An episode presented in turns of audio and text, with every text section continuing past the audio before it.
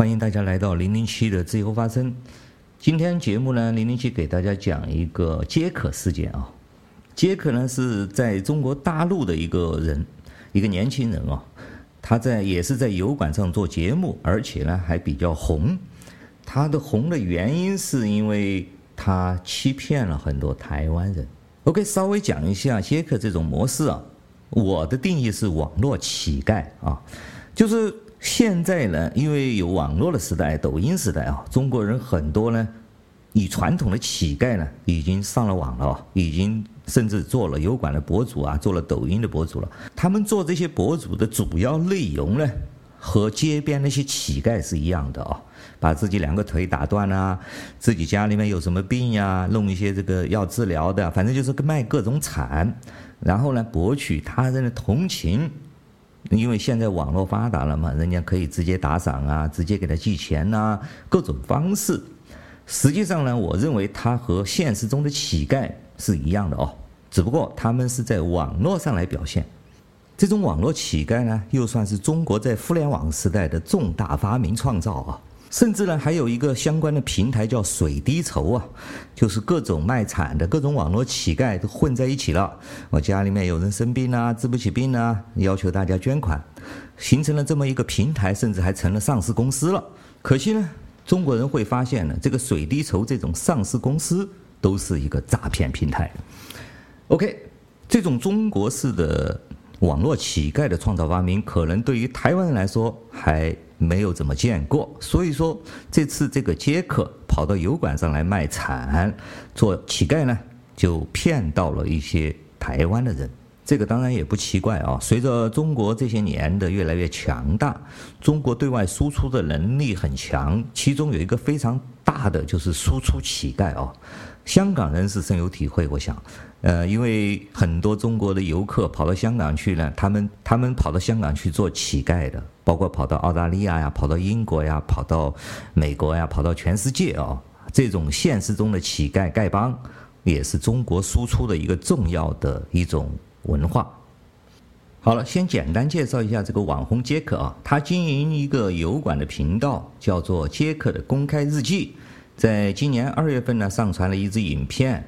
台湾人为什么你们对陌生人都这么好？主要就说他的妈妈呢患了白血病，然后医疗费呢需要一百七十万人民币啊，他只能够把房子卖了、车子卖了来救妈妈。救妈妈，没想到呢获得了台湾人的同情，然后很多人给他捐钱，捐助他，据说是捐助他超过了五百万。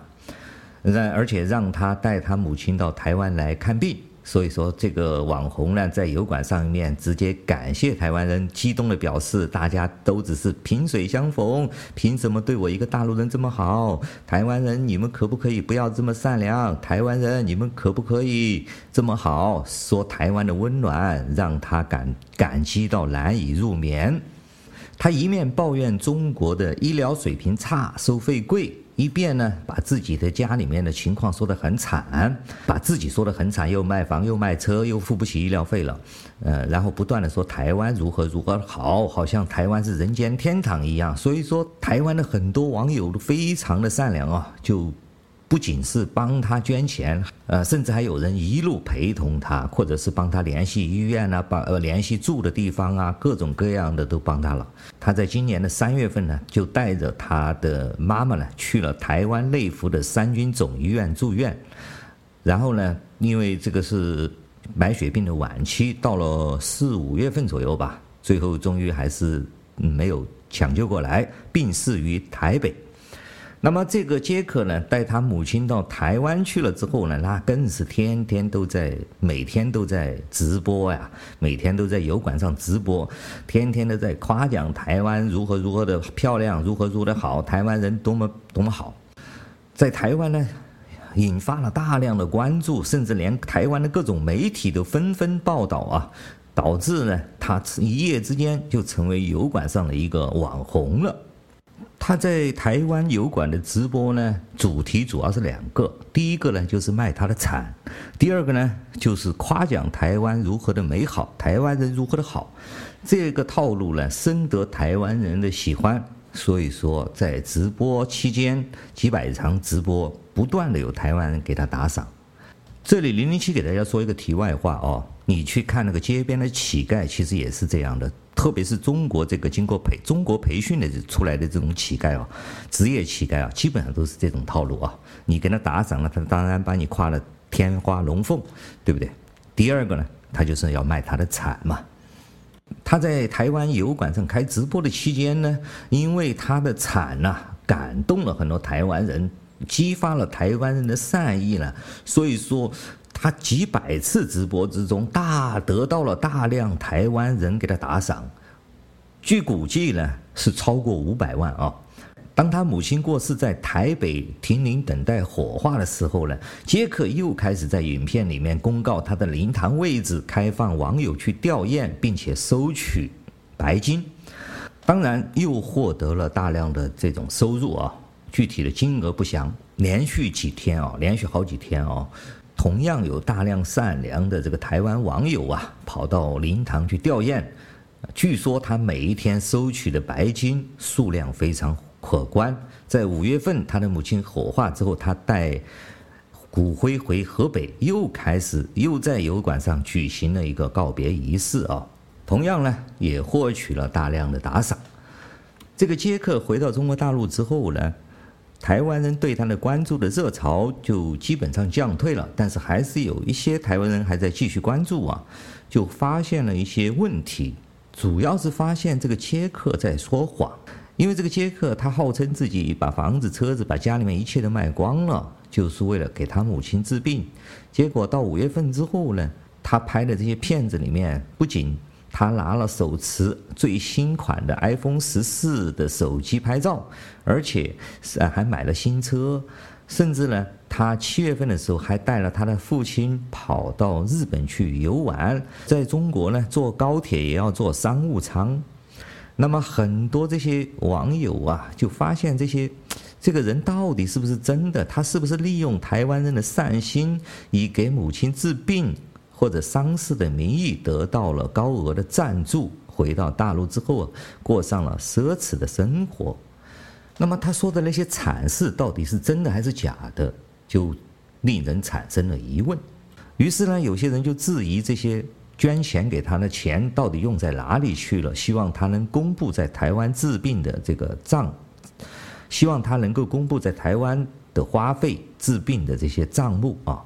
但是被这个杰克拒绝了，甚至这位杰克说：“我在油管上做节目是靠自己努力赚来的钱，凭什么给你公布啊？”他甚至在节目里面公开说，那些要求他公开账目的台湾善良的人，给他捐过款的人是别有用心。OK，这就是中国网络乞丐杰克在网络中的这个事迹啊，大致的这么一个情况。下面呢，零零七来给大家深度的说一说我的观点和看法。杰克最大问题呢，就是撒谎哈。至于他家庭负担呐、母亲病情呐、医药费负担不起啊、生活困难等等，再根据他的所作所为呢，我们都要打个问号。因为你很难相信一个满口谎言的人，他哪一句话是真的？甚至呢，他已经把这种卖惨作为一种职业来了哦。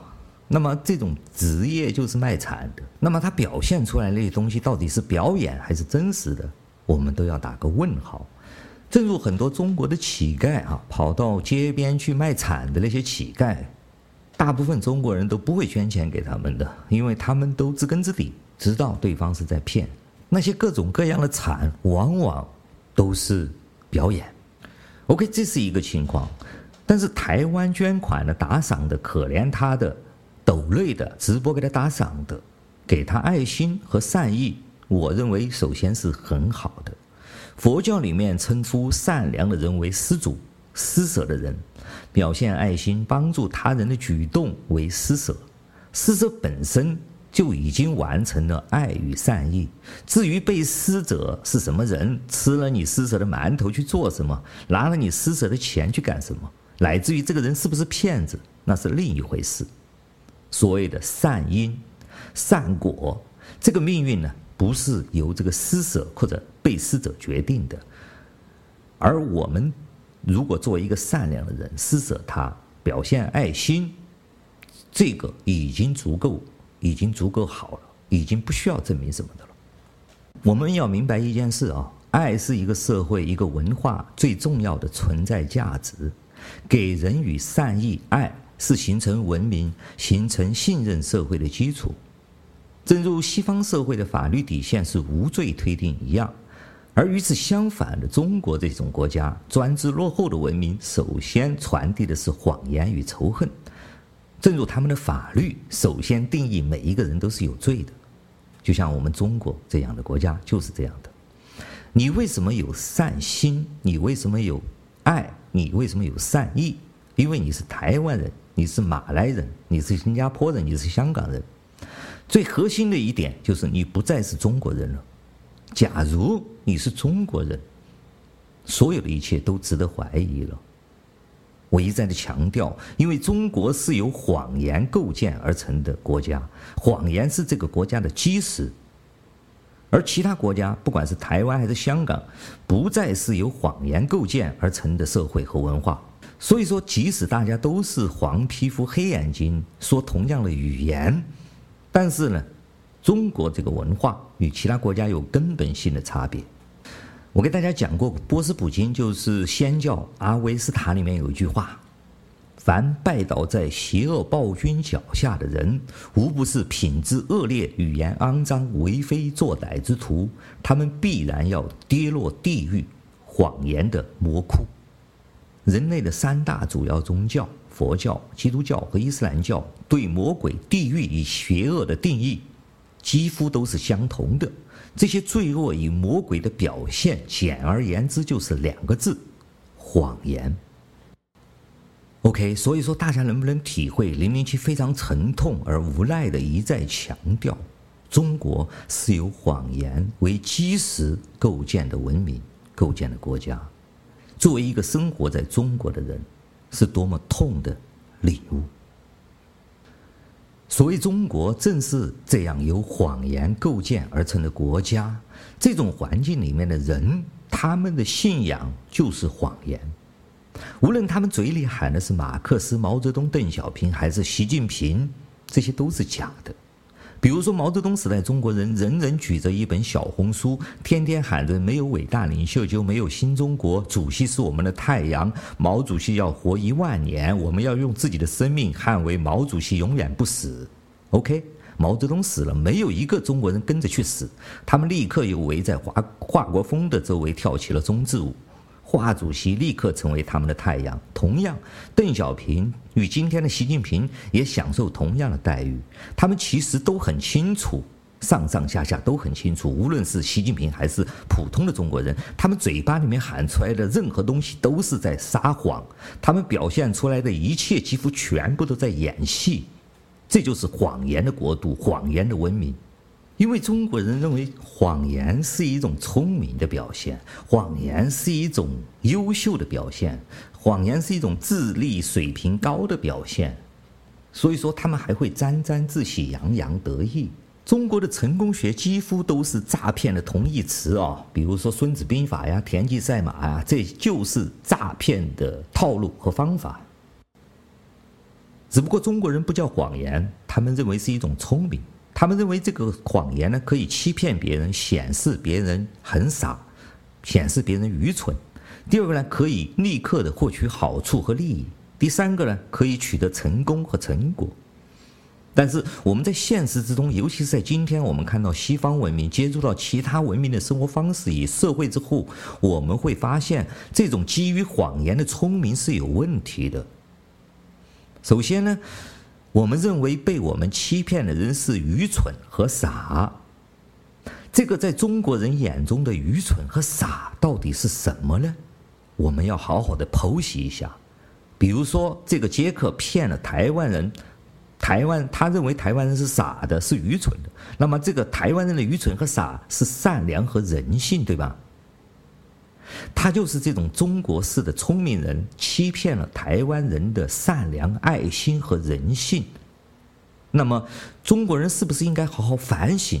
如果善良、爱心和人性是愚蠢和傻的话，我们的这个聪明是对的吗？我们用诈骗、用谎言去骗取他们的善良和同情，我们是谁？我们是什么东西？我们还算人吗？第二个，正如我们看到今天的中国，为了这种谎言能够立刻获取利益好处，所以说不断的去欺骗别人，欺诈别人的财物，这样的社会，人人都是这样的聪明人，都是这样的撒谎者，那么他们建立的国家和社会，是不是正如三大宗教里面所谓的地狱？我不说中国，因为总有人说，因为有共产党，都是共产党的错。OK。那么我一再的说过，跑到东南亚、缅甸、柬埔寨、菲律宾、泰国嘎腰子的这些作为做成了全世界最大卢工诈骗工业园区的这些共产党干的吗？这些是聪明的中国人干的，对吗？第三，这种中国式的成功与成果是一个恶果。这种社会、这种国家的人、这种文明的人，互相没有信任的基础。因为大家都说假话，而且互相都明白大家都在撒谎，就不会产生信任的基础。所以说，每个人对他人会有罪推定，这样的社会自然就缺少善良和爱，只会充满着仇恨。我们也清楚地看到，中国文化所影响的社会，哪怕他不在中国大陆，去到马来西亚、泰国、缅甸，甚至欧洲和美国。这种认同中国的华人社区也是仇恨多于善良的。OK，这就是零零七呢对捷克事件的一个分析和探讨。节目的最后呢，我还是对台湾的朋友要说一声感谢，说一声谢谢。你们所展现出来的爱、善良与同情心，永远都是值得赞赏的。好了，感谢大家收听今天的自由发声，我们下次节目再见。